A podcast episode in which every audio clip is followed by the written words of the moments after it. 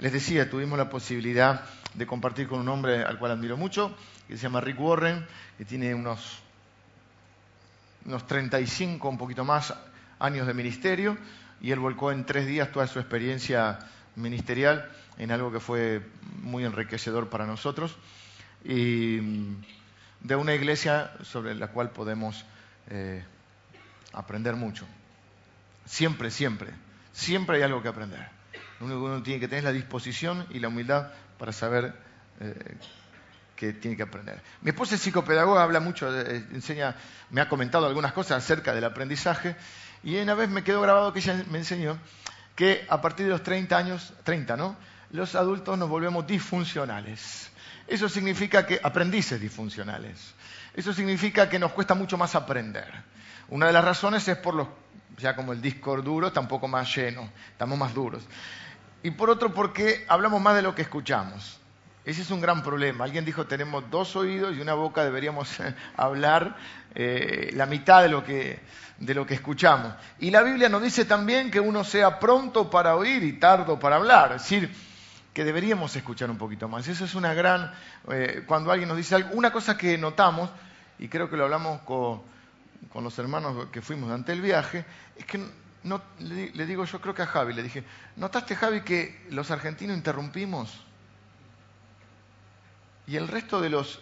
Eh, había americanos, muchos americanos, argentinos muy poquitos, chinos, hay chinos, uno le dice chinos, son asiáticos por todos lados, son muchos siempre, pero ahí en esa zona donde fuimos, la zona de Los Ángeles, están, hay comunidades enteras. Nosotros interrumpimos. Hacemos una pregunta, está contestando y ya interrumpimos. Eh, hablo esto porque hoy, nos toca hablar acerca, si se animan ahora a hacer un ejercicio conmigo, vamos a hablar acerca de la, lengua.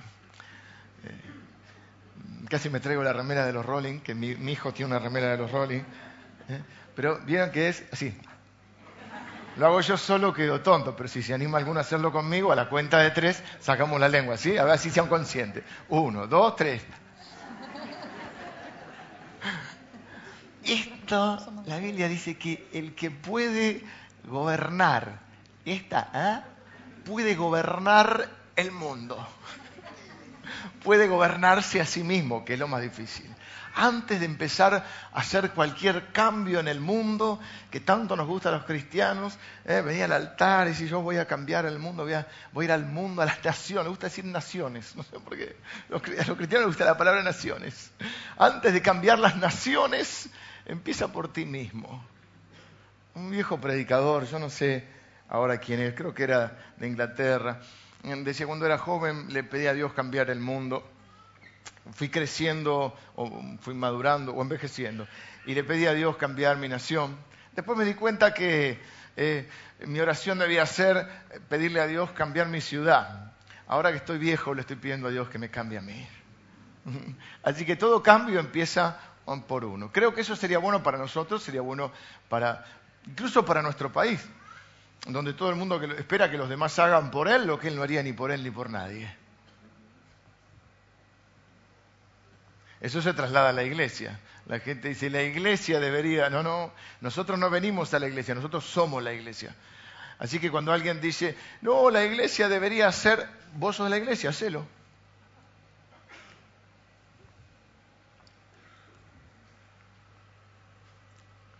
Y, hoy vamos a hablar acerca de nuestra manera de hablar. Estamos viendo el libro de Santiago completo, nosotros nos gusta estudiar libros enteros de la Biblia, probando por un lado que casi también encontré una remera que decía Just Do It, pero Just Do It significa, eh, bueno, solo hazlo. O sea, si, pusimos ese, ese nombre para jugar un poco con la frase famosa de la marca Nike, pero la realidad es que lo que queremos decir es, el libro de Santiago es que nuestra fe se refleja en nuestra, en nuestra, en nuestra forma de manejarnos. Eh, la Biblia habla de fe y de obras, es decir, nuestras convicciones eh, no se pueden ver, se ven a través de nuestras acciones.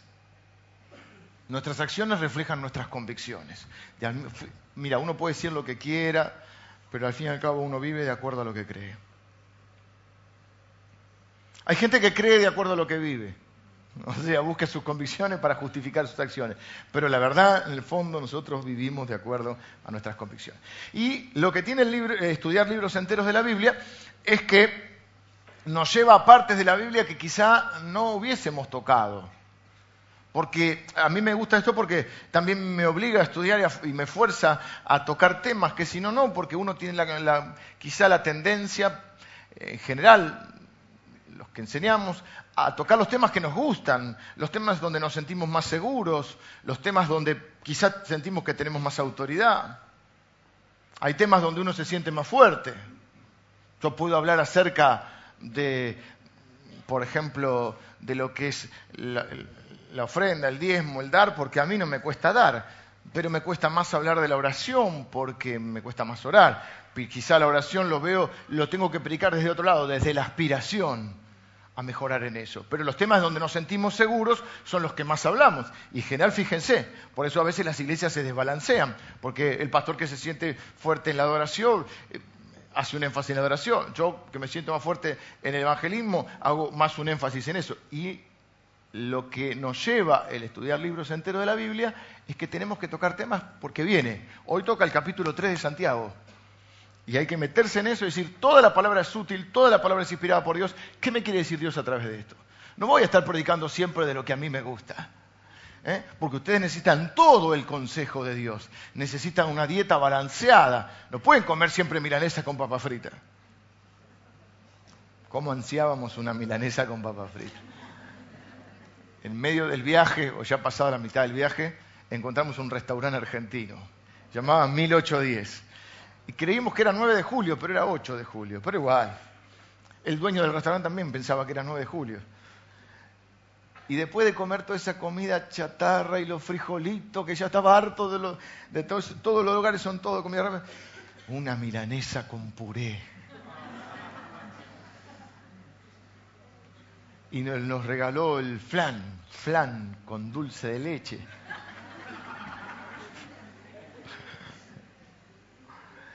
No podemos comer siempre lo mismo. Necesitamos comer variado. El estudiar libros enteros de la Biblia nos lleva. Otra vez hablamos de la discriminación, un tema que no vamos a predicar de eso. No pero tratamos de decir, si está en la Biblia, si está, si Dios lo preparó, es porque algo tiene para mí. Y hoy, hoy nos toca un tema que sí, quizá no es tan lindo de tocar. A mí no me gustaría tanto, porque si hay algo que me ha traído problemas en mi vida, es ser un bocón. Pero bueno, vamos a mirar lo que dice. No se rían, porque alguno de ustedes debe haber tenido algún problemita por decir. Así que vamos a ver el capítulo 3. Ale nos va a leer el capítulo 3, no entero, sino del versículo 1. Eh, vamos a leer hasta el 12, inclusive. Hermanos míos, no os hagáis maestros muchos de vosotros, sabiendo que recibiremos mayor condenación porque todos ofendemos muchas veces. Si alguno no ofende en palabra, este es varón perfecto, capaz también de refrenar todo el cuerpo. He aquí nosotros ponemos frenos en la boca de los caballos para que nos obedezcan y dirigimos así todo su cuerpo. Mirad también las naves, aunque tan grandes y llevadas de impetuosos vientos, son gobernadas con un pequeño timón por donde el que las gobierna quiere. Así también la lengua es un miembro pequeño, pero se jacta de grandes cosas. He aquí, cuán grande bosque enciende un pequeño fuego. Y la lengua es un fuego, un mundo de maldad. La lengua está puesta entre nuestros miembros y contamina todo el cuerpo e inflama la rueda de la creación, y ella misma es inflamada por el infierno. Porque toda naturaleza de bestias y de aves y de serpientes y de seres del mar se doma y ha sido domada por la naturaleza humana. Pero ningún hombre puede domar la lengua, que es un mal que no puede ser refrenado llena de veneno mortal. Con ella bendecimos al Dios y Padre, y con ella maldecimos a los hombres, que están hechos a la semejanza de Dios. De una misma boca proceden bendición y maldición. Hermanos míos, esto no debe ser así. ¿Acaso alguna fuente hecha por una misma abertura, agua dulce y amarga? Hermanos míos, ¿puede acaso la higuera producir aceitunas o la vid higos? Así también ninguna fuente puede dar agua salada y dulce. Cantaba Julio Iglesias, agua dulce, agua salada. Dice, todos ofendemos muchas veces. ¿Quién es el perfecto? ¿El que ora mucho? No dice eso. ¿Quién es el perfecto? ¿El que mm, sabe todos los misterios de la, palabra de Dios? No. ¿Quién es el perfecto? El que puede controlar su lengua. Iba a decir su maldita lengua, pero no hay que maldecir, porque ahí dice que no hay que maldecir. Bueno, vamos a ver rápido acerca de esto. Un par de cosas, vamos a desgranar esto porque vamos a estudiar. Si ustedes son constantes y perseverantes, de aquí a un par de años van a haber estudiado un montón de libros de la Biblia. Están las grabaciones, ya hemos hecho, hemos hecho Esther, hemos hecho Ruth, hemos hecho Efesios, hemos hecho Filipenses, hemos hecho gran parte de Daniel, gran parte de Apocalipsis eh, y algunos más, que no me acuerdo. No siempre la serie es sobre libros, pero muchas veces sí. Eh, hemos hecho gran parte de los salmos, gran parte del libro de los hechos también. Bueno, ¿qué es lo primero que dice acá? Él dice que somos, Dios enseña en este libro, aparte este libro está, dijimos, eh, están también las prédicas previas, esta es la, enseñanza número 9 sobre el libro de Santiago. Está dirigida a una iglesia que funciona como una familia. Y Dios dice que en esa familia, la Biblia, en el contexto de la Biblia, Dios es el Padre, Jesús es el hermano mayor y todos los que hemos puesto con nuestra fe en Jesús y como la Biblia lo enseña, hemos nacido de nuevo, hemos nacido a la fe eh, o por la fe, somos hermanos en esa familia. Y que nuestra forma de comunicarnos, nuestra forma de relacionarnos puede traer honor a Dios o puede traer deshonor a Dios. Puede traer bendición a nuestros hermanos o puede traer maldición a nuestros hermanos. O sea, le podemos hacer un bien o un mal. Y dice que todos, en otra versión dice, todos tropezamos de muchas maneras. No sé si has tropezado alguna vez, seguramente. Tropezaste descalzo, más feo todavía. ¿eh? Pero de alguna manera todos hemos fallado. Y si alguno no ofende, este es varón perfecto. Entre y si dice todos, es todos. Entre las cosas que lamento en mi vida son muchas de las cosas que dije cuando dije algo incorrecto, cuando dije algo en, en, la forma o en el tono incorrecto, cuando dije algo a la persona incorrecta o cuando dije algo en el tiempo incorrecto. Estas son las, por lo menos lo que veo a primera vista, el panorama de mm, errores que podemos cometer con nuestra lengua cuando hablamos.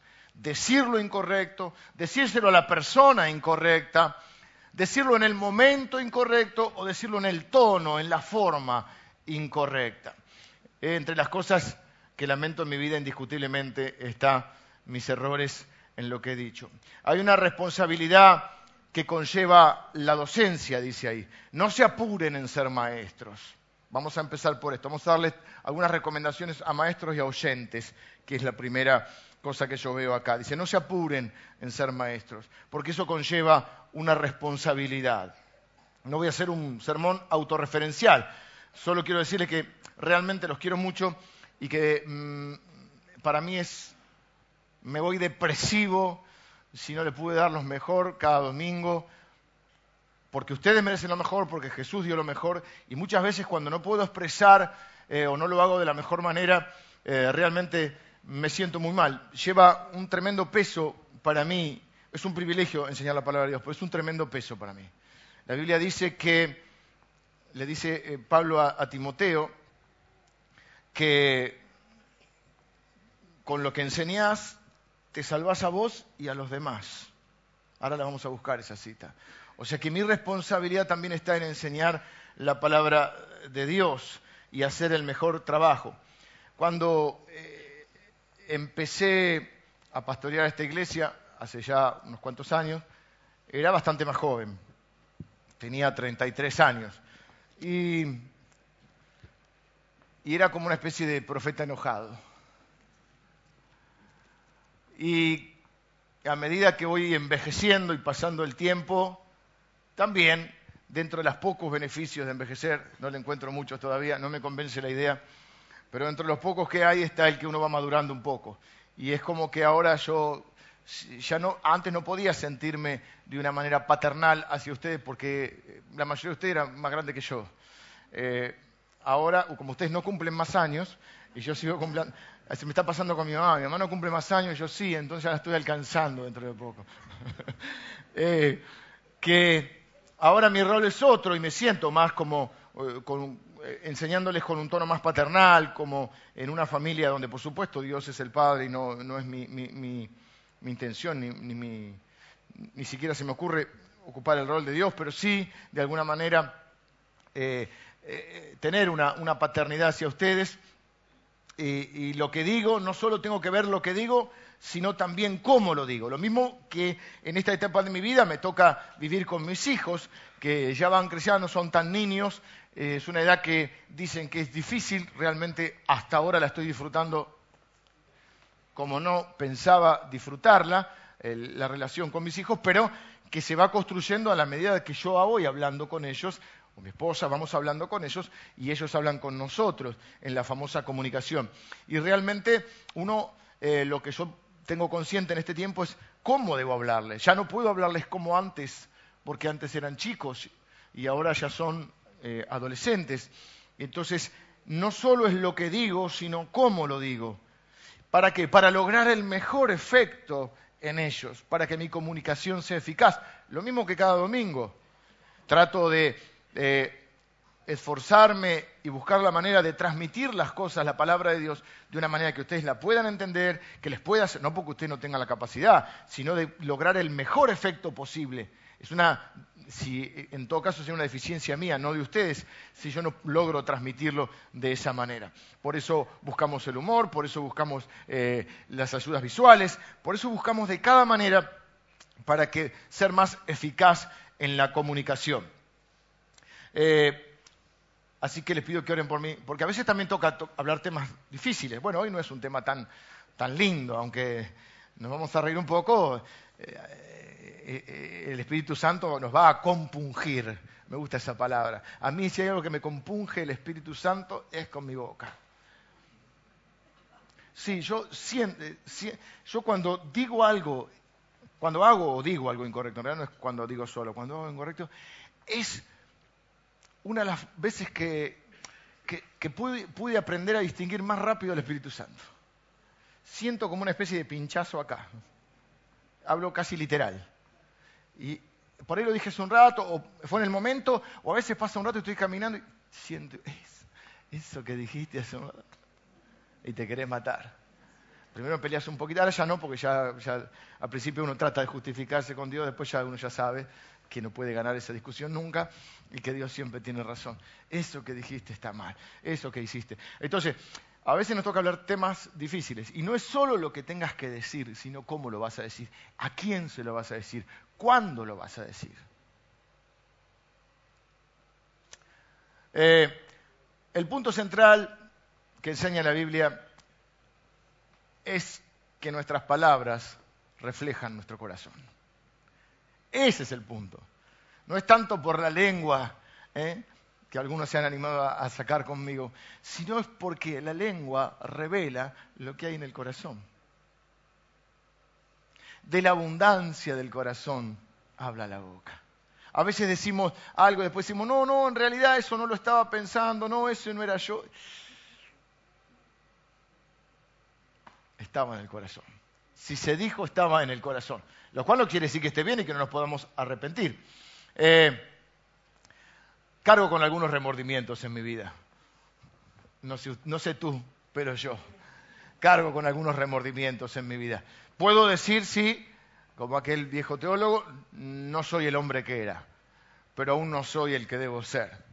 Y lo que quiero invitarte hoy es que en algún punto de ese proceso estoy, por la gracia de Dios, calculo y espero que vos también, es que quiero invitarte a hacer esto en estos minutos que nos quedan, a que vos también te evalúes a vos mismo.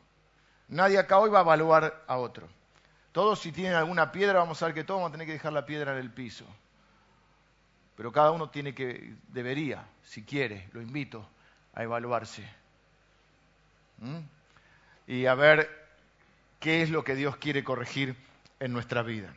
Quienes aquí dice, no se apuren a ser maestros. Pero acá de alguna manera medio que estamos casi todos. Pastores, líderes, maestros, discipuladores, entrenadores, profesores, instructores, padres, madres, abuelos, tutores, consejeros, hermanos mayores, mucha gente, ¿no? Todos tenemos una responsabilidad que, adicional que Dios pone a los que enseñan. Así que le voy a dar tres recomendaciones para los que tienen alguna manera, mm, eh, eh, de alguna manera tienen que ejercer este rol. Primero, paciencia.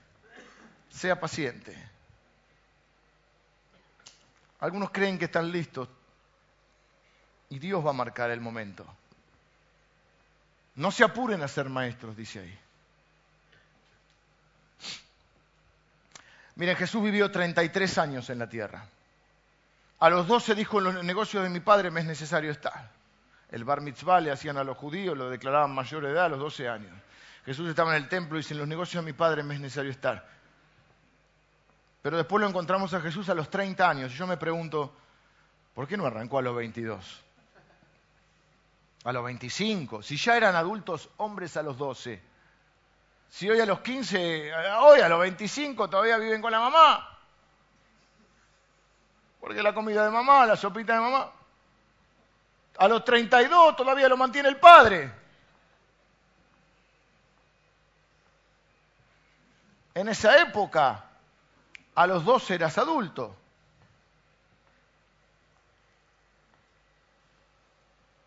¿Por qué no empezó antes?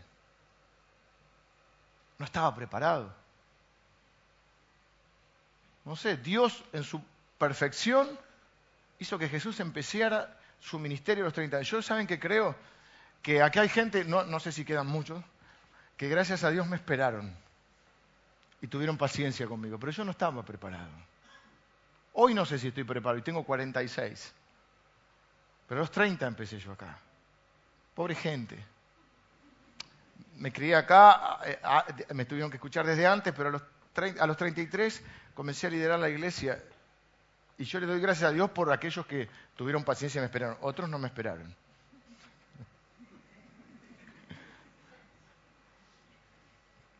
Otros, gracias a Dios, no habían nacido. Pero Jesús empezó a los 30. Y su ministerio público, escúchenme bien, su ministerio público fueron tres años. Quiere decir que el 10% de su vida, y, y de los tres años, si juntamos los eventos públicos de él, no cuando él se retiraba con sus discípulos, no llega a seis meses. Quiere decir que, fíjense, toda una vida preparándose. Y nosotros hicimos el discipulado 1, 2, 3 y ya queremos ser predicadores de las naciones. Creemos que porque fuimos al seminario ya estamos listos.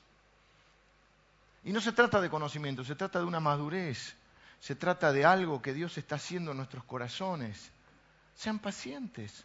No se apuren a ser maestros, porque eso conlleva una responsabilidad. Y dice ahí que seríamos evaluados con una vara más exigente.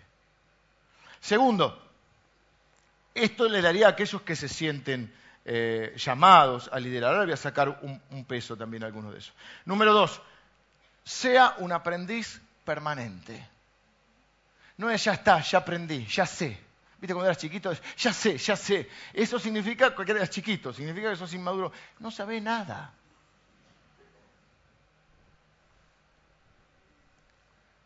Manténgase aprendiendo. No sea de los que hablan y cuentan siempre las mismas cosas que los demás están cansados de oír. Miren, para mí sería fácil, porque como dice Mirta, el público se renueva. Para mí sería fácil. Cada dos o tres años, no se acuerdan que predicamos el domingo pasado, se van a acordar dentro de dos años. O repetir las mismas prédicas. Pero yo me estancaría y ustedes se estancarían. Y esto de hacer libros nuevos de la Biblia me, me obliga a mí a cada semana a estudiar y preparar y seguir creciendo. Necesitamos, yo necesito escuchar, yo necesito aprender. Yo hice un viaje largo ahora, por supuesto, lo disfruté, no me voy a decir, no, no, no va a ser el, sacrificado, ni, oh, voy a sufrir por el Evangelio, eh, me voy a Los Ángeles, qué, qué, vida dura. No, no, pero fuera de eso, hicimos un viaje con un, y si usted me pregunta, sinceramente, ustedes saben que yo puedo tener otros defectos, pero soy bastante transparente. Si me preguntan, ¿qué, más, qué es lo que más me gustó del viaje? Lo que más me gustó del viaje fueron los días de la conferencia. Sentí que pude aprender y que puedo seguir aprendiendo porque tengo conexión para seguir aprendiendo. Fue una bendición para mí. Yo necesito seguir alimentándome. porque nadie puede dar lo que no tiene. Y a veces busco, y ahora voy a, voy a concentrarme, ya, ya el oído se me está acostumbrando en aprender más inglés porque me doy cuenta que hay recursos en inglés que no están en español. No estoy subestimando al, pueblo latino, pero la verdad es que hay un montón de cosas que yo me identifico y que están en otro idioma. Manténgase aprendiendo. Hay gente que quiere enseñar pero no le gusta aprender, quiere estar en autoridad pero no le gusta estar bajo autoridad, le gusta decir lo que piensa pero no le gusta escuchar y así no puede ser un maestro.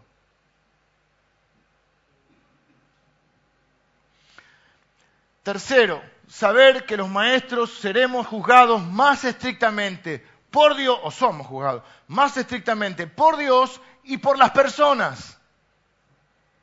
Una de las experiencias más devastadoras en el ministerio, para mí, a mi modo de ver, es cuando alguien que es un gran comunicador de la palabra de Dios, en un momento determinado comienza a alejarse de la Biblia. Pero la gente aún lo sigue. Eso es devastador para el reino de Dios. Cuando alguien que estaba, eh, que, tiene el don, la capacidad de transmitir y de enseñar, y la gente lo sigue, comienza a derivarse de la palabra de Dios, a desviarse de la palabra de Dios. Porque algunos no lo van a seguir, pero muchos sí. Y ahí así comienzan las, las sectas, las religiones falsas. ¿Por qué? Porque hay alguien que tiene un carisma para que la gente lo sigue, un poder de, convencimiento, tiene una, habilidad para comunicar, y si la gente no piensa lo que, y no analiza lo que le están diciendo, lo siguen. Y eso es devastador para el reino de Dios. Cuando alguien empieza bien y, comienza a desviarse. Primera Timoteo 4:16, perdón que no les dije antes. Sálvate a ti mismo y a los que te escuchan, va a decir eh, Pablo, el apóstol Pablo a Timoteo. Pablo es, un maestro, un referente para Timoteo. 4:16, ¿lo tenés, Ale? Sí. Ten cuidado de ti mismo y de la doctrina, persiste en ello pues haciendo esto te salvarás a ti mismo y a los que te oyeren. Te salvarás a ti mismo y a los que te... Ten cuidado de lo que estás enseñando también, de lo que crees y de lo que estás enseñando. Te salvarás a ti mismo y a los que te oyeren. O sea, yo quiero seguir a Jesús, pero lo quiero seguir con ustedes. Es un peso tremendo que tenemos y que tenemos que ser conscientes. Si yo voy por mal camino, si yo mañana me derivo por estas corrientes que andan dando, porque voy a un congreso y escucho a uno y fui acabo de ir, por eso pongo el ejemplo, pero tengo que evaluar. Y porque ahora viene uno con una nueva idea de lo, que fuera, y yo me subo a cualquier ola que anda dando por ahí. No solo me voy a desviar yo, sino muchos de ustedes se van a dar cuenta y no me van a seguir, pero muchos de ustedes sí me van a seguir. Y es un peso para mí abrir la palabra de Dios y decir lo que la Biblia dice, no lo que yo tengo ganas o lo que escuché por ahí en internet. ¿Por qué seremos juzgados con más severidad? Porque si yo me equivoco, si yo no soy maestro y yo me equivoco, arruino mi vida. Pero si ya hay alguien que ya responde a mí, por ejemplo, si yo me, tengo familia y si yo me equivoco, arruino mi vida y la de mi familia. Y si yo eh, estoy al frente de esta congregación y arruino mi vida y arruino la vida de muchos de ustedes, es otra cosa diferente. Hay un peso en eso, una responsabilidad. La Biblia dice que daremos cuenta de aquellas personas que se nos han dado a nuestro cuidado. Seremos juzgados más, con más severidad, no solo por Dios, también por la gente. Automáticamente, mira, te pasa a cualquiera de nosotros, cuando uno de nosotros se da a conocer como cristiano en cualquier ámbito, automáticamente estás en una vidriera.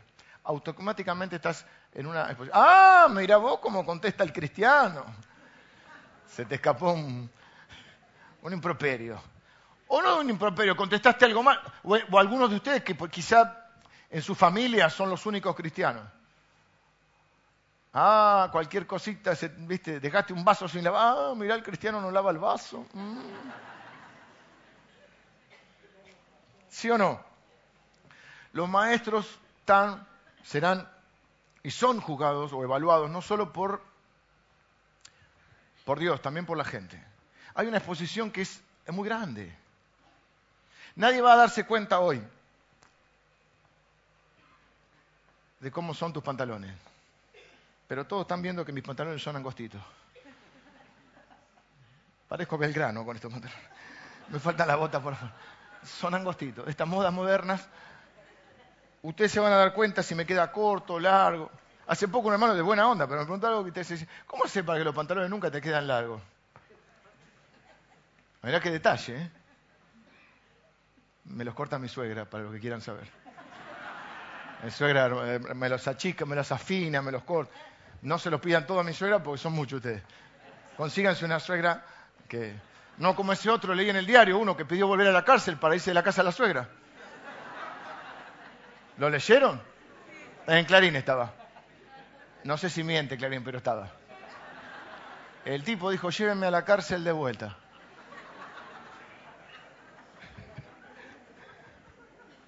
Tremendo. No, mi suegra no, mi suegra chica los pantalones, las camisas, todo, espectacular. Así que por eso me queda. Este igual no, este vino así. Este me lo traje de allá. Bueno, esto quiero decirte. Los gringos tienen estadística para todo. No los gringos, los polacos que tenemos acá, sino los americanos. Y los americanos que dicen que al menos el 5% de la gente que vos liderás no le vas a gustar. Y el 5 es al menos. Así que es entre un 5 y un 20. Por lo tanto, si alguno de ustedes son líderes de grupo, ¿cuántas, ¿cuántos tenés en tu grupo? ¿Cuántas chicas, por ejemplo, tenés en el grupo de mujeres? Tenés 20 mujeres. Hay una que no le gustas. Ahora hasta el martes a la mañana en el grupo. ¿Vieron como, como Jesús cuando dijo alguien me va a entregar y dice, seré yo, Señor, seré yo? Comenzaron a preguntarse. ¿Algunos de ustedes eh, están liderando algún ministerio? Tienen 50 personas. 5 por 5, 25. Dos y medio. Hay uno que le cae más o menos. Ojo que estoy siendo bueno, dije el 5, el 5 y 20. O sea, si es el 20%, 2 por 5, 10, tenés 10 que no le cae. Una iglesia de 100 personas, el pastor, hay 5 que se le sientan atrás. La sana doctrina. Este hace chiste. Si tenés mil personas, el 5% hay 50 que ya te miran mal. Y en una iglesia como esta yo ya tengo un desfile. Sacan números, hacen fila para criticarme. ¿Sí o no? Puede pasar.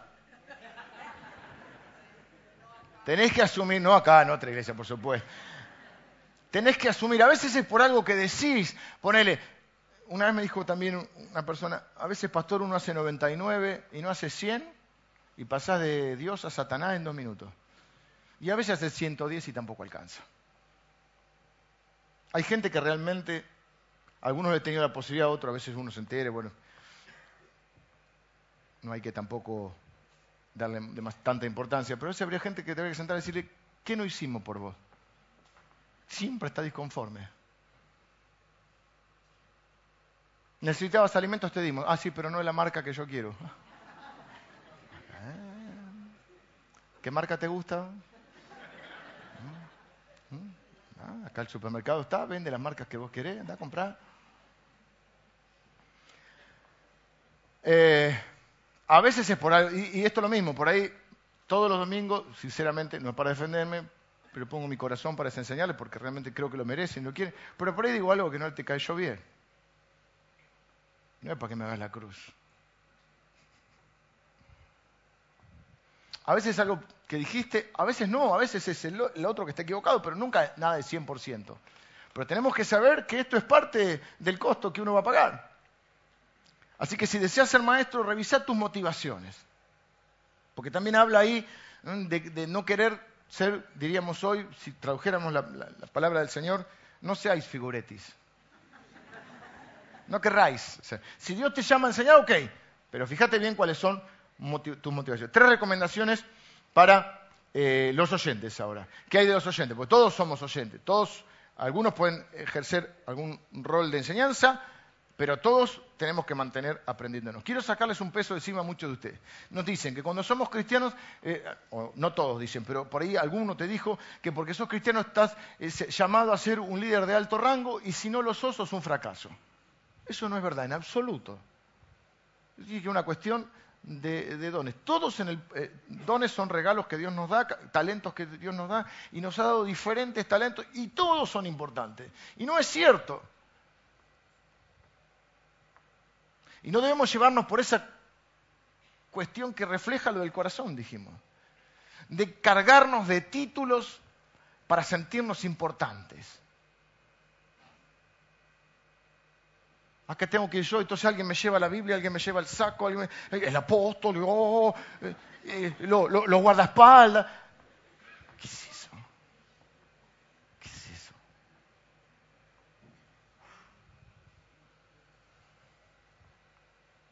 La foto grande con mi esposa, oh, oh. ahí ya dije algo que no debía. Porque todos fallamos muchas veces. ¿Qué es eso? Nos encanta eso. ¿Qué título tenemos? Maestro, apóstol. Bueno, tenemos un nombre. Nuestros padres nos pusieron un nombre más lindo, más feo. No podemos llamar por el nombre. Si no nos sabemos el nombre, la típica, hermano. Tanto título, tanto hay que esconderse detrás de los títulos. ¿Mm? ¿Por qué digo esto? Porque parece entonces que si no tenés alguno de esos títulos no son, nadie. Y por eso muchos quieren hacerse maestros o un lugar, una responsabilidad que, que no están preparados o que Dios no les dio. Y yo quiero sacar ese peso de encima. Porque no necesariamente. Y no significa ni que seas un fracaso ni nada. Aportás al reino de Dios desde el lugar que Dios nos dio a cada uno para aportar. Saquémonos todo eso de los, de los títulos, los nombres y, y toda esa historia. ¿Qué son más importante por eso? ¿Se acuerdan los más viejitos de Pepe Biondi? Jurisconsulto y mancha papeles. Sacamos una tarjeta una vez, mi hermano era chiquito, era grande. Y viene un amigo mío que se había hecho tarjetas, se había hecho unas tarjetas. Y mi hermano con la inocencia de ocho años la tarjeta decía el nombre de mi amigo. Nada Dice, ¿te gusta la tarjeta? Y mi hermano, que era chiquitito, de ocho años más, nueve, le dice, ¿qué sos? ¿Cómo que sos? Claro, ¿qué sos para hacerte tarjeta? No dice nada la tarjeta. Siempre la tarjeta dice, no sé, abogado, presidente de, de Boca Juniors, no sé, ¿qué sos? Y no supo qué responderle porque... Había un viejo boxeador Bonavena que decía, en este país se acabó el plástico, se lo gastaron haciendo carnets. Todo el mundo saca el carnet. Todo el mundo conoce que es una frase incorrecta, pero que yo uso mucho. Bueno, ¿qué, ¿cuáles son las tres recomendaciones pastorales para, para todos? Dice, para todos nosotros, dice, ¿qué? Que todos, ¿qué tenemos que aceptar? Que todos ofendemos muchas veces, que todos abrimos nuestra bocota y decimos algo incorrecto. O no, decimos algo incorrecto, pero lo decimos de la manera incorrecta. Esa es una gran eh, arma que usan las mujeres en las discusiones, ¿no? Cuando estás ganando la discusión, pocas veces, pero cuando estás por ganar, ellas siempre te ganan. ¿Qué van a decir? Pero no me gusta cómo me lo dijiste. Y ahí te ganó la discusión de vuelta. Porque ya no estamos hablando del tema que estamos hablando, sino ahora de tu forma de decir las cosas y vos siempre perdés. Así que no intentes discutir. ¿eh? Primero, saber que todos tropezamos. Si estás buscando gente para tirarle piedras, siempre hay un montón. Un pastor, un maestro, un líder, el jefe de la oficina, tu papá, eh, tu vecino, siempre hay alguien al cual le vas a poder tirar una, una piedra. ¿Es que me hicieron algo malo? Sí, sí, seguramente. ¿Es que fallaron? Sí, hay gente, vieron que todos le fallan. Todos le fallan. Y sí, todos fallamos. ¿Y qué quieres hacer? Le quiero tirar piedras. Pero cuando dice todos fallamos, mira, estábamos, eh, eh, eh, allá, estaba con, mi hija en, en el lobby de un hotel y no veíamos un argentino a la redonda, no sé qué, el argentino van a Miami, pero ¿para qué lado no van? Y estábamos entre chinos, ¿no? Y muy correctos, muy educados, los, asiáticos, ningún problema. Y en uno de esos dice mi, hija, eso que van a ya por el rostro te das cuenta, pero el argentino es medio diferente. Lo puedes llegar a confundir con un uruguayo, salvo que el uruguayo tiene el mate, pero si no, no te lo... Y dice mi hija, ellos son argentinos, ¿por qué? La chica dijo, guarda que... Esa es palabra nuestra. Bueno, Santiago si fuera argentino te diría, guarda, guarda con la piedra, que todos fallamos, ¿eh? Todos ofendemos. Y no, todos quiere decir todo. O sea que el todos me incluye a mí, pero también te incluye a vos. Y además dice, todos fallamos alguna vez, poquito, no, muchas veces. Todos fallamos muchas veces, todos tropezamos. Lo que está diciendo es sí que hay un montón de piedras. Eh, es una cantera. Si no te gusta alguien y quieres encontrar algo malo que dijo, no hay ningún problema, lo vas a encontrar. Pero esta es la clave. Hay un montón de piedras para vos también. Hay un montón de piedras que tienen tu nombre. Hay un montón de piedras que están eh, dispuestas para ser tiradas en tu contra porque dijiste algo mal o lo dijiste de la manera incorrecta o en el lugar incorrecto o a la persona incorrecta. Así que las piedras pueden empezar a volar para todos lados. Esto es como la mujer sorprendida en adulterio. Se la traen a Jesús, una mujer sorprendida en adulterio, se la traen a Jesús, yo creo que le habían hecho una trampa para la mujer o para Jesús. Esto es uno de los eh, relatos que más me sorprende la, sabiduría de Jesús. evidentemente era, era, perfecto, porque Jesús nunca dijo nada incorrecto, ni hizo nada incorrecto, pero lo ponen en un aprieto total, porque le traen a la mujer en adulterio y le dicen, nuestro padre Moisés nos envió a apedrearla. Si yo les traduzco eso literalmente, lo que está queriendo decir es, la Biblia dice que hay que apedrearla. Porque eso está en Deuteronomio. En Deuteronomio dice eso. Dice que la pena del adulterio era el apedreo. O sea, cuando te dicen la Biblia dice, pues si vos decís, no, porque yo pienso, pastor, yo digo, ah, vos que sabés. No, yo no, otro pastor. No le diría jamás a nadie, tomátela, vos que sabés, no, no. Pero si te dicen la Biblia dice, y te tiran con el versículo, no me lo acuerdo ahora, es Deuteronomio. Es 30 o qué sé yo, pero por ahí está. Búsquenlo. Así encuentran Deuteronomio de Parso. La Biblia dice que la pedrían y Jesús se encuentra ahí. Es así que es difícil. Empieza a dibujar en la tierra. No sé si para ganar tiempo. Me gustaría saber qué escribió ahí en la tierra. Algunos dicen que empezó a escribir pecados y que la gente iba leyendo, ¿viste? Ponerle que pusiera mentira, codicia, no sé, no, sé, no se sabe qué escribió. Y dice, bueno, no hay ningún problema. Estaban todos con la piedra en la mano, ¿viste? En los bolsillos, algunos ya fanáticos. ¿eh? Y, dale, dale a, la, a la cuenta de tres. Deuteronomio lo dice y Jesús dice, bueno, bueno, muy bien, no hay ningún problema. El que no tiene ningún pecado, que empiece. Proceda.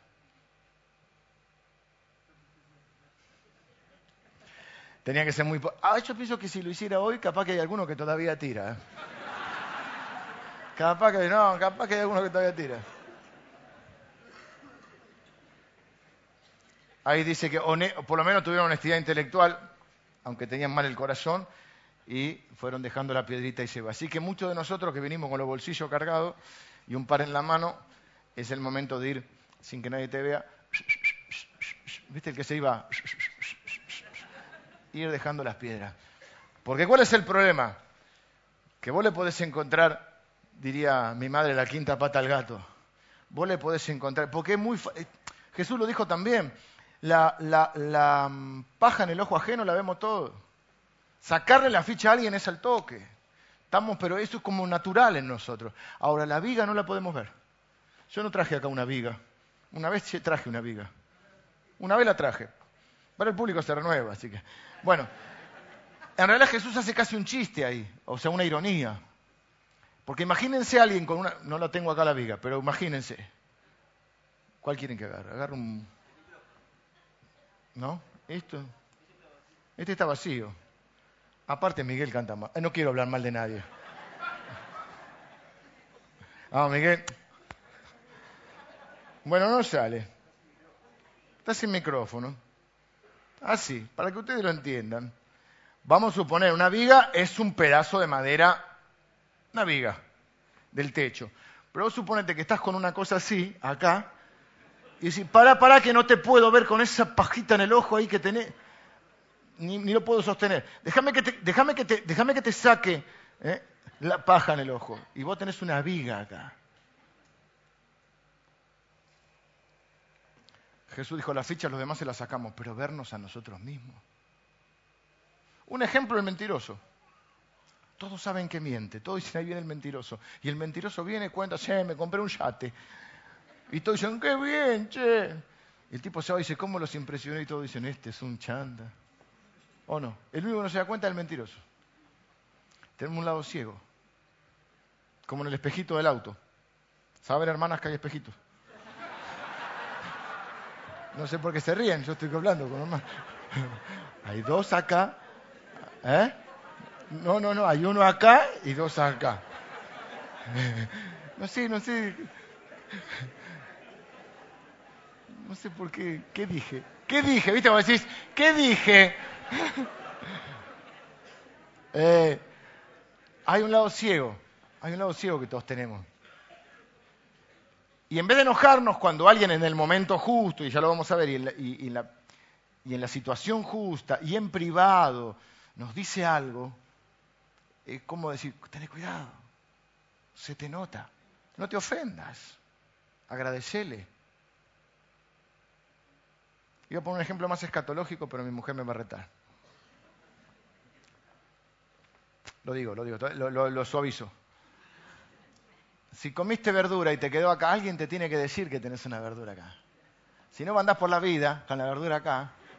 Y tú dices, había un sketch que hacía Franchella con ¿eh? que la chica tenía una... Alguien dice, la verdurita. Y vos tenés que decirle, gracias. ¿Te limpiaste mal la nariz? No sé si me explico. Alguien te tiene que avisar. Y vos tenés que agradecerle, no enojarte. Entonces no te enojes cuando alguien te hace ver, alguien que te ama, que te lo dice en privado y de la manera correcta. Tienes que agradecer cuando te están mostrando que te estás equivocando. ¿Qué consejo voy? Todavía primero.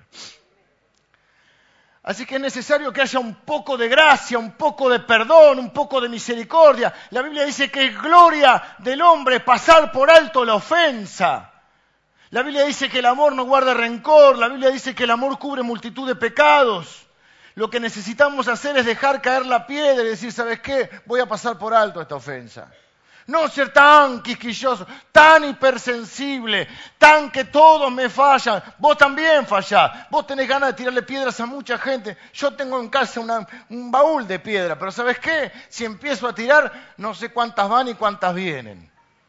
Como se decía, piñas iban, piñas venían, pero eran más las que venían que las que iban. Segundo, conocer la diferencia entre ser un crítico y ser un entrenador. Presten atención acá.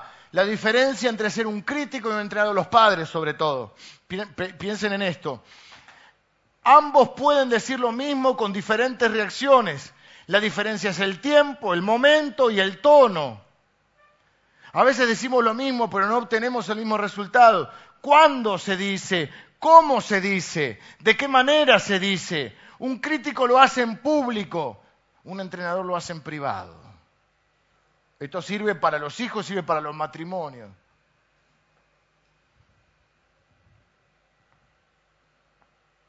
O sea, siguiendo con el ejemplo, que no es tan, tan grave. Vos te decís, guarda con la verdura.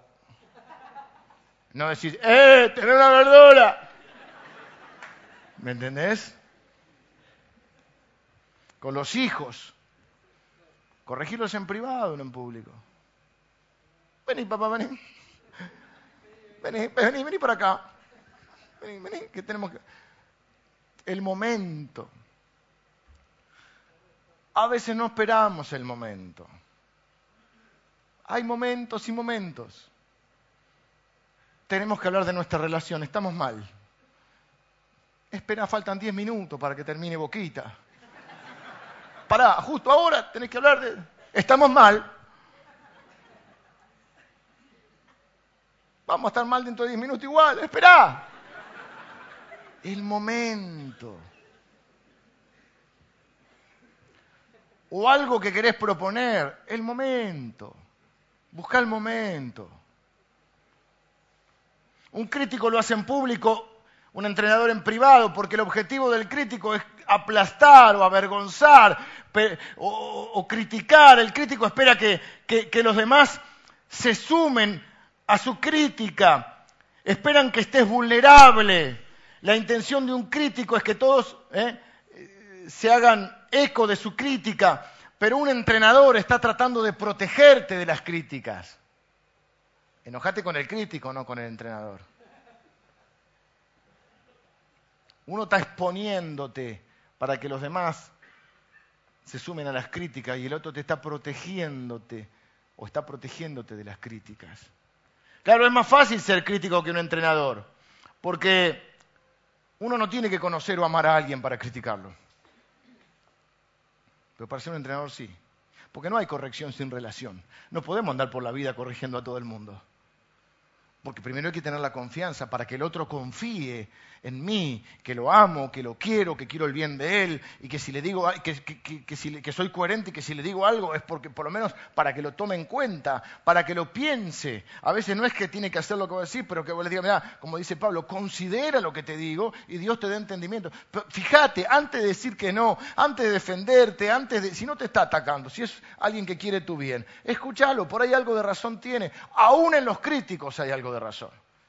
Aún en los que no te quieren hay algo de razón. Yo escucho aún a los que no me quieren, ¿saben? O veo. ¿Saben por qué? Porque que no me quieran no significa que lo que diga puede ser verdad o no. Tercero, saber que todos tenemos nuestros mejores y peores días. Y que de acuerdo a si a veces no somos objetivos. Si lo amamos, contamos su mejor día. No sabes, conmigo fue amable, hizo esto. Pero si no lo queremos, contamos su peor día. Y todos tenemos nuestras buenas y nuestras malas. Y de acuerdo a cómo vemos la gente, también refleja lo que hay en nuestro corazón. Algo que se llama proyección, creo yo, de psicología, ¿no? Y andamos buscando en los demás errores o cosas. Yo creo que hay gente que, por ejemplo, usa la crítica para, en, un intento eh, inútil, un intento vano, fallido, intenta criticar a los demás porque se siente menos. Como no puede elevarse, trata de bajar a los otros.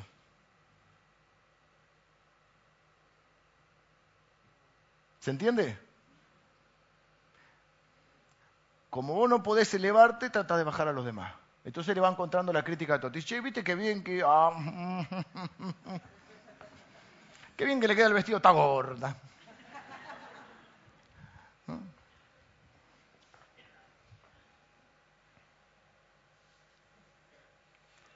Me encanta el ejemplo de, Dios y de Jesús.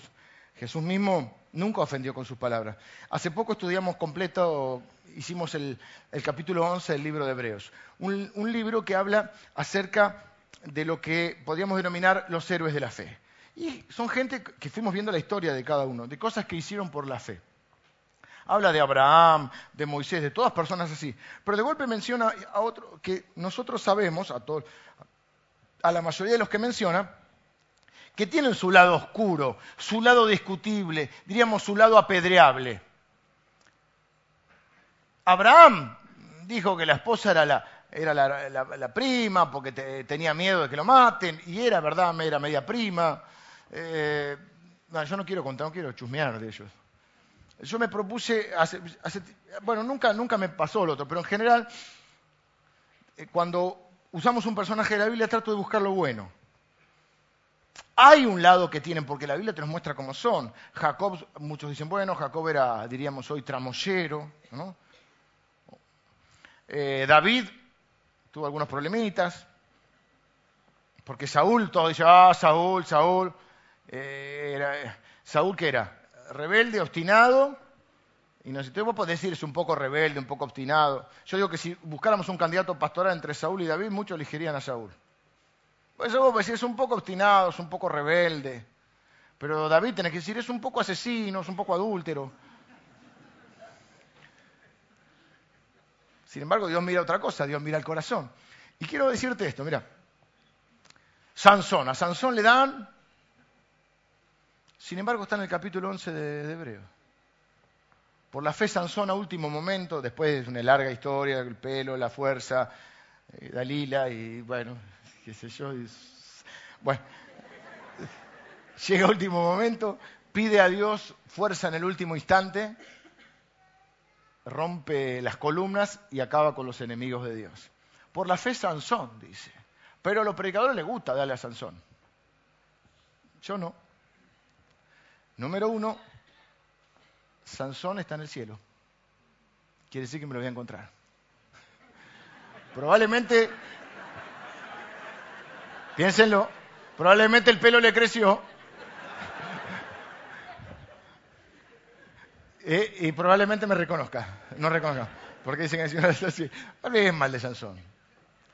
Hay un versículo que me tortura de la Biblia que eh, se me representa la cara del pastor Emilio porque él lo dijo, pero no, pobre él no me tortura a mí. Pero él dice, y es muy prudente, mucho más que yo, él dice, de, daremos cuenta de cada palabra ociosa. dice la Biblia, daremos cuenta de cada palabra ociosa que sale de nuestra boca. No sé cómo andás. Santiago hace mucho eco de Proverbios. Proverbios hace mucho. Yo estaba leyendo hace un rato en Alabanza varias. Ah, quizá algunos se acuerdan. Dice, por ejemplo, que Dios aborrece la lengua mentirosa. Que aborrece, ¿qué más? Dice de algo de la lengua. Los ojos altivos, la lengua mentirosa. Eh, hay un montón de... No sé si se acuerdan, si no se acuerdan, porque están flojos en este tema, vayan a Proverbio, todas las cosas que dice. No dice que el poder de la vida y la muerte están en la lengua. Dice que la vida y la muerte están en poder de la lengua, que no es lo mismo. La vida y la muerte están en poder de la lengua. Entonces, ah, te decía, el capítulo 11 de Hebreos, me gusta que Dios se queda con lo mejor de cada uno. Dios no habla mal de la gente.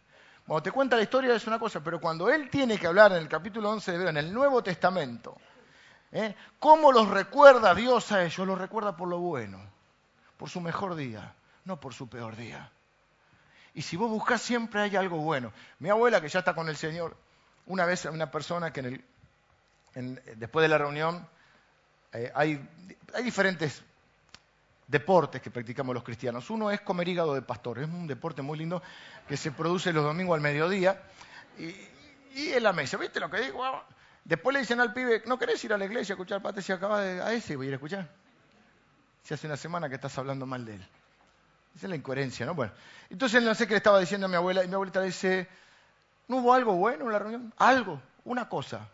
Bueno, sí, ¿qué te gustó? Ponerle una canción. Bueno, quédate con eso se leyó la palabra, quédate con el versículo. No te gustó nada de lo que dije, quédate con el versículo.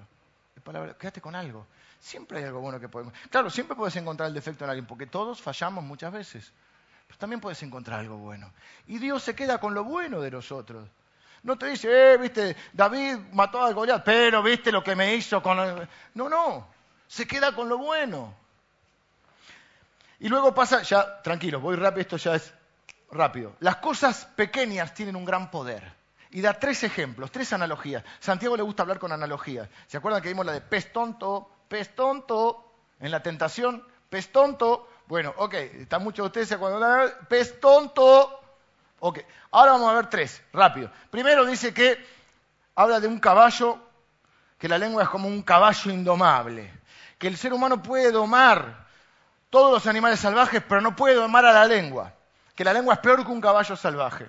¿Y que qué le se hace al caballo? Tiene la, nosotros diríamos la rienda, el freno. Yo de caballo mucho no, más o menos, no ando muy bien. Pero acá tenemos un par de, no sé si están hoy, pero tenemos un par de instructoras. No las veo, no importa. Segundo ejemplo que pone es un barco, dice un barco grande y el timón es chiquito, pero lo domina. Y el tercer ejemplo que pone es el de un incendio forestal. Con una sola chispa, decía la canción, se puede encender el fuego. Cantaba Lili cuando era chiquita, me acuerdo. En los actos de la iglesia. Vimos un incendio forestal. En eh, la zona que fuimos es muy seca, tipo Mendoza. y de golpe se entró a quemar una, una especie de montaña que había. Pasamos a la noche y seguía prendido. El incendio más grande de la Argentina, estuve leyendo porque no importa un dato de color, se produjo hace poco, en el 2015, en Chubut. 30.000 hectáreas se quemaron. Las dudas son si es eh, voluntario o involuntario el incendio. Y muchos seguramente que hay, está la especulación por las tierras, porque no les dejan cortar árboles y hacen esto, pero también muchas veces es el descuido, es, es alguien que dice, uh, yo no lo quería hacer. Nuestro hermano, nuestros hermanos sufrieron el incendio de su casa, seguimos orando por ellos y eh, pueden acercarse y, ofrecer su ayuda a aquellos que quieran. ¿eh?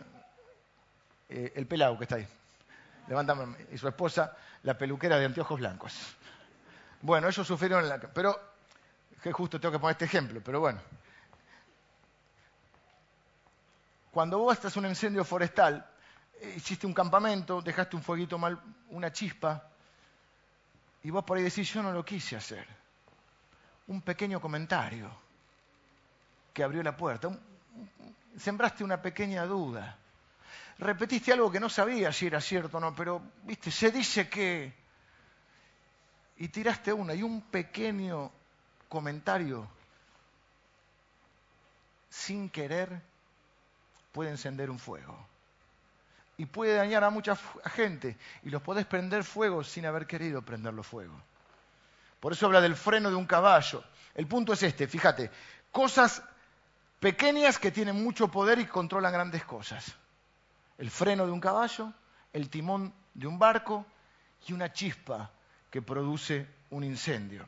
Bueno, tenía más historias para contarle. Un barco en la Segunda Guerra Mundial, el Bismarck, era un barco alemán que eh, es eh, destruido por, por la, Armada, sería, digamos, como, como le dice, la Royal Navy se llama, que es de Inglaterra, eh, no podían darle, hasta que un torpedo pega en el timón y el barco empieza a girar siempre porque no lo pueden controlar hasta que queda debilitado y derrotado. Que quizá alguno de nosotros nos podemos sentir como ese barco, era un barco inmenso, grande, fuerte, contundente, eh, impenetrable, pero tu lengua es el punto vulnerable, te vas a hundir, tené cuidado, puede convertirse en una debilidad fatal. Eh, vengan los músicos.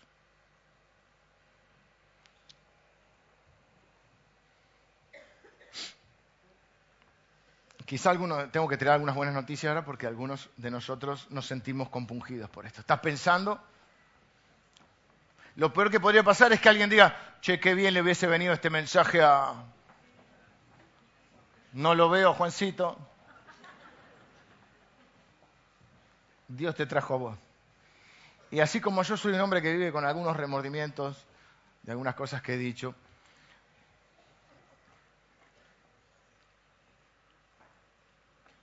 lo que decís, cómo lo decís, cuándo lo decís y a quién se lo decís. Había un filtro que era, es verdad, el filtro, las tres filtros, que era, lo que vas a decir, tengo que contarte algo, decía un, a, un, un filósofo griego, a ver si me acuerdo de los tres filtros. El primero era, ¿es verdad lo que me decís? ¿Estás seguro que es verdad? Segundo, ¿me va a edificar en algo? Tercero, ¿Va a servir para los demás? ¿Algo así? No importa, inventamos. Lo que vas a decir, ¿suma? ¿Va a ser una bendición? Sigue hablando. Esperen porque no veo nada. Con la luz moderna no veo nada. Así también la lengua es un miembro pequeño, pero se jacta de grandes cosas. He aquí cuán gran de voz que enciende un pequeño fuego. Y la lengua es un fuego, un mundo de maldad. La lengua está puesta entre nuestros miembros y contamina todo el cuerpo. Inflama la rueda de la creación. Y ella misma es inflamada por el infierno. O sea, vos podés decir, aguanta un cachito que voy hasta el infierno. Eh, dejé la piedra, pero voy a agarrar una. Voy a agarrar un leño. Y se lo tirás a uno. Y en realidad lo que estás haciendo lo estás tirando al infierno. Lo estás quemando. Lo estás prendiendo fuego. ¿Cuántas veces te prendieron fuego? ¿Cuántas veces prendiste fuego a alguien? Somos más conscientes, tendemos a ser más conscientes de las veces que alguien nos prendió fuego, de las veces que nosotros prendimos fuego a alguien.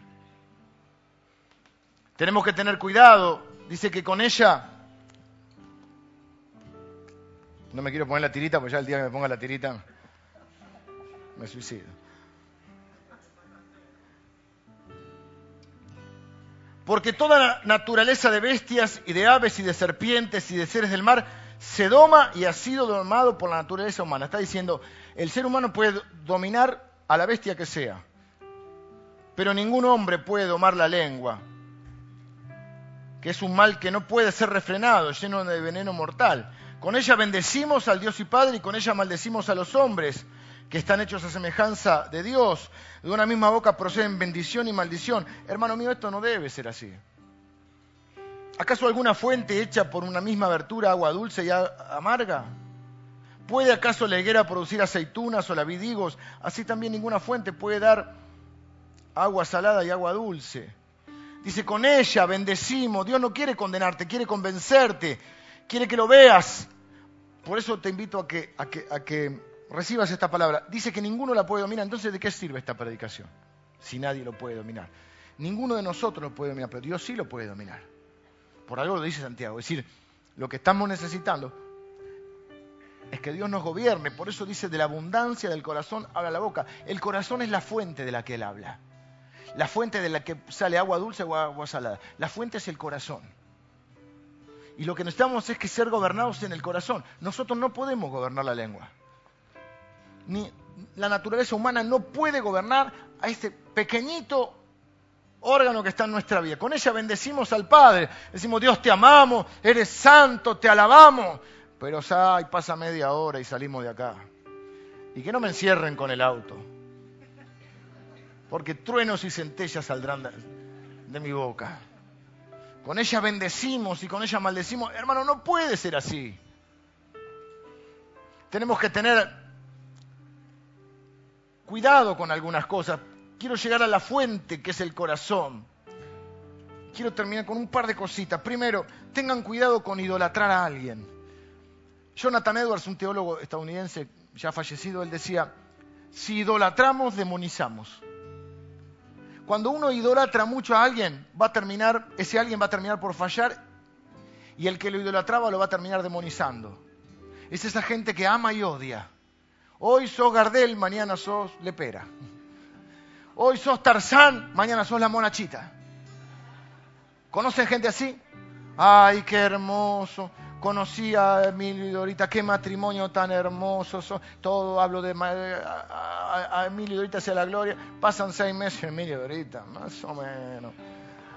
Para el año, Emilio y Dorita son hereje. ¿No conocen gente así? No idolatremos a nadie porque todos fallamos. Si vos lo idolatrás, ese es el, error que a veces también caemos los líderes en eso. Por eso yo trato, me aseguro de no mostrarme perfecto. Primero no puedo, aunque quiera no puedo ocultarme demasiado, pero la realidad es que yo puedo caer en el error y hay gente que necesita tener un líder perfecto. Y bueno, Dios sabe. Yo prefiero mostrarme así porque ¿saben qué? Porque sé que, lo que le voy a fallar. Entonces mi idea no es que me miren a mí, es que miren a Cristo. Obviamente, por el rol uno tiene una responsabilidad y se enseña con el ejemplo, pero también se les dice la verdad, todos fallamos. Queremos tener líderes allá, ¿eh? pero el problema es que el día que cae o el día que hace algo, como lo idolatramos, después lo demonizamos. Entonces no idolatremos a nadie. Cuidado con la mentira. No repitamos cosas si no sabemos que son verdad. Y si sabemos que, son mentira, pero nos conviene, igual no lo hagamos. Dios aborrece la lengua mentirosa. La media verdad es una media mentira. Tengamos cuidado con el chisme.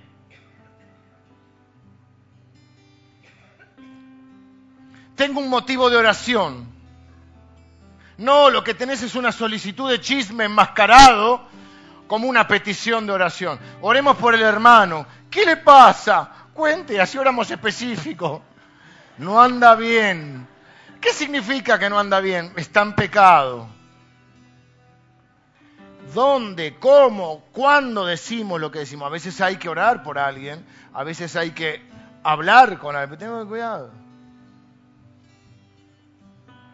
los celos o la envidia. No me puedo gozar con los que se gozan porque me siento menos, menos bendecido, lo que fuera. Entonces, ¿qué hago? Lo empiezo a criticar. No se lo merece, no se lo merece.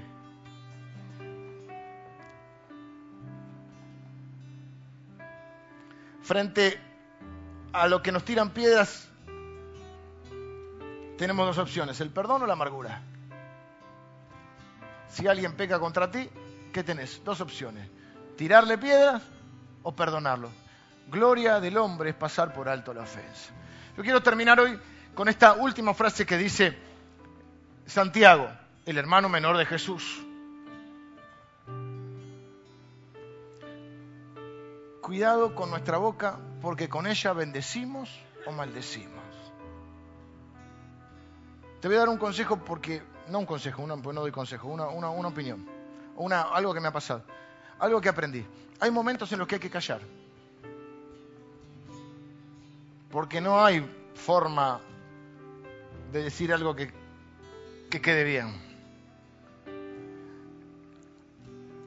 A veces no hay que contestar. La Biblia dice la respuesta blanda quita la ira. Y hay momentos que hay que usar una respuesta blanda. Hay momentos que decir, mira, ahora no puedo hablar. Deja un poquito. Yo, tenía, yo tenía, tenía y tengo un temperamento bastante fuerte. Es una forma elegante de decir que tengo mal carácter. Y yo tenía una maestra en la escuela, de las pocas que me acuerdo, que me decía, antes de contestarme, contaste a 10. Chiquito, yo tenía 7, 8 años, pero era... O sea, viví enojado la mitad de mi vida y la otra mitad de la vida. Y me dijo, me decía siempre, contaste a 10 antes de contestarme. Imagínate que a 10 no, no arreglamos nada. Hay momentos en que hay que decir, mira, necesito primero hablar con Dios. Necesito arreglarlo con Jesús primero. Porque si no, no lo vamos a arreglar ahora. Claro, esto uno lo aprende ahora. Si lo hubiera aprendido hace 20 años, me hubiera ahorrado un montón de, problemas, hubiese perdido menos, menos amigos de lo que perdí, hubiese tenido un, montón de cosas que, de las cuales me arrepiento y me lamento. Pero la verdad es esa, que muchas veces lo que hay que hacer es espera, primero lo tengo que solucionar con Dios porque creo que esto es una injusticia, porque creo que esto es una ofensa que me estás haciendo, porque creo que esto que estás haciendo me estás dañando. Pero primero lo tengo que arreglar con Dios. Después venimos, después lo hablamos.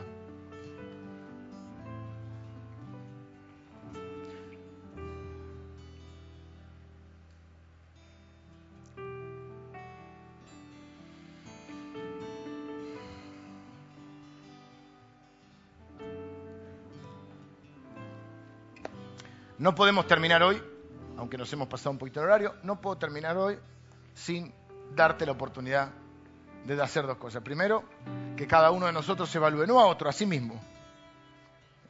diga, me parece que yo tengo que aprender también a refrenar mi lengua. No puedo, porque ahí dice que yo no puedo.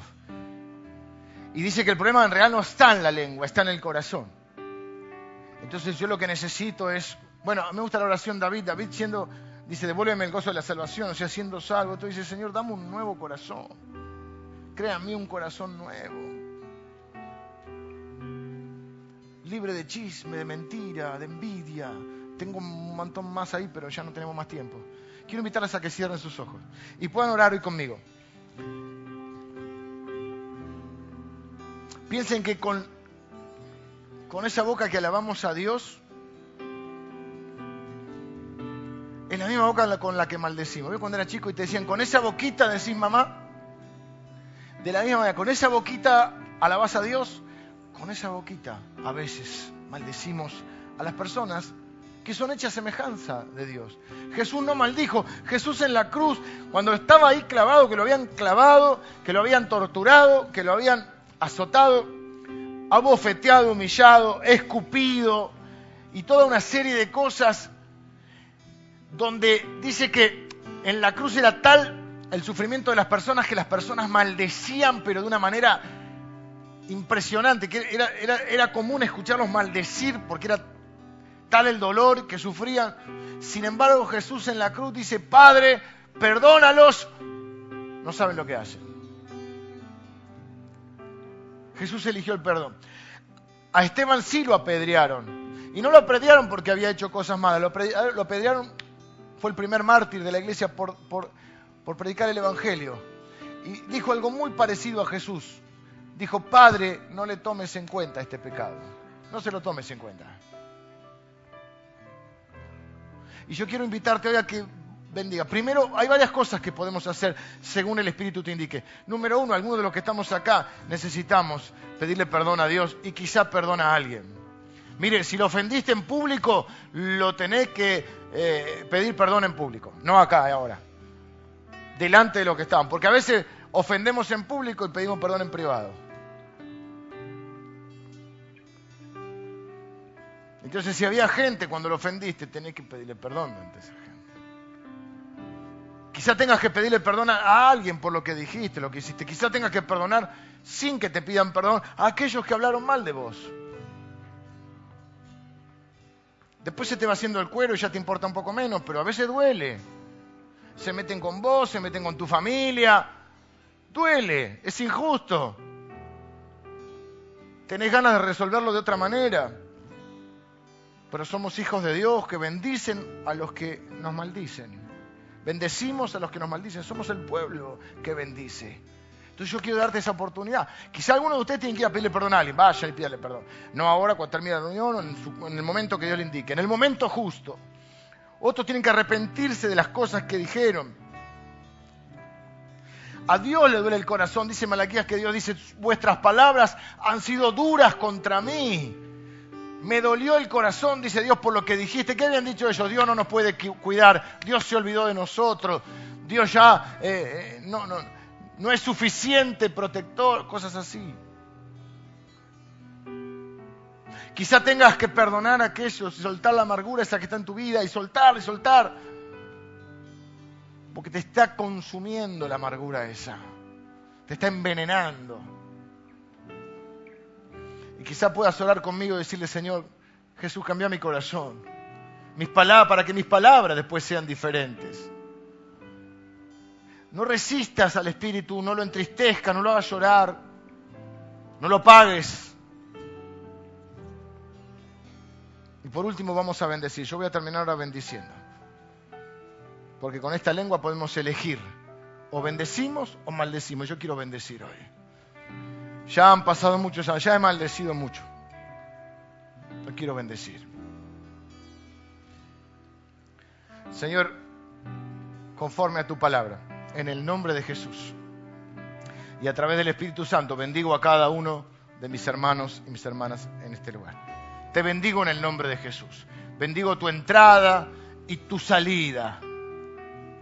Sos bendito en el campo y en la ciudad es bendito el fruto de tu vientre.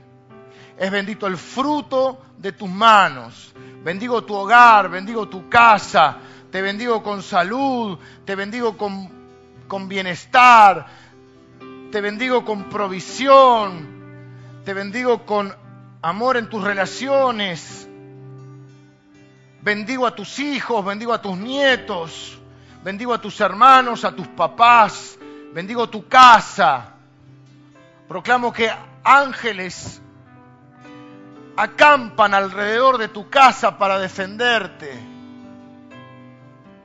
Bendigo tu trabajo. Bendigo tu futuro. Te bendigo con dones de Dios para que le puedas servir mejor.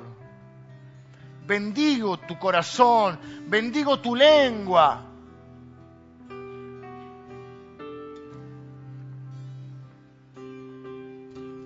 Bendigo tus pensamientos y tu mente para que estén cautivos a Cristo. Te bendigo. Te bendigo al levantarte y te bendigo al acostarte. Te bendigo en cada cosa que emprendas. Te bendigo. Te bendigo si, si pensás bien de mí o aún si pensás mal de mí, te bendigo si hablaste bien de mí o si hablaste mal de mí, te bendigo.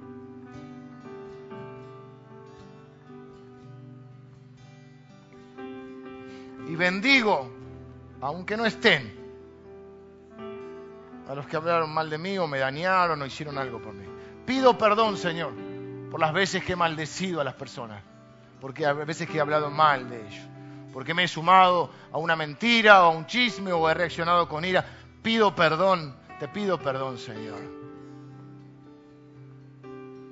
Me arrepiento de las veces que dije lo incorrecto o se lo dije a la persona incorrecta o lo dije del modo incorrecto o lo dije en el tiempo incorrecto. Te pido perdón, Señor, y en la medida de mis posibilidades, Señor, que yo pueda pedir perdón. Bendigo a cada uno de mis hermanos acá. Señor, quiero pedirte que nos des más sabiduría para que podamos ser una familia sana. Señor, si tenemos algo con alguien, que no se lo digamos a otro, se lo digamos a ese alguien. Que no hablemos del hermano, que hablemos con el hermano. De frente, con sinceridad, con amor, con sabiduría y en el momento justo. Señor, destierra de nosotros la mentira, los celos, la envidia. Y danos amor y sabiduría y respeto entre nosotros para que podamos ser una familia sana. Y Señor, con esta boca que te bendecimos, que no la usemos para maldecir, no podemos controlarla. La única manera que tu Espíritu Santo nos controle. Contrólanos, Señor. Controla nuestro corazón, que es la fuente en realidad. Danos un nuevo corazón, Señor. Bendigo a cada uno de mis hermanos en el nombre de Jesús. Amén.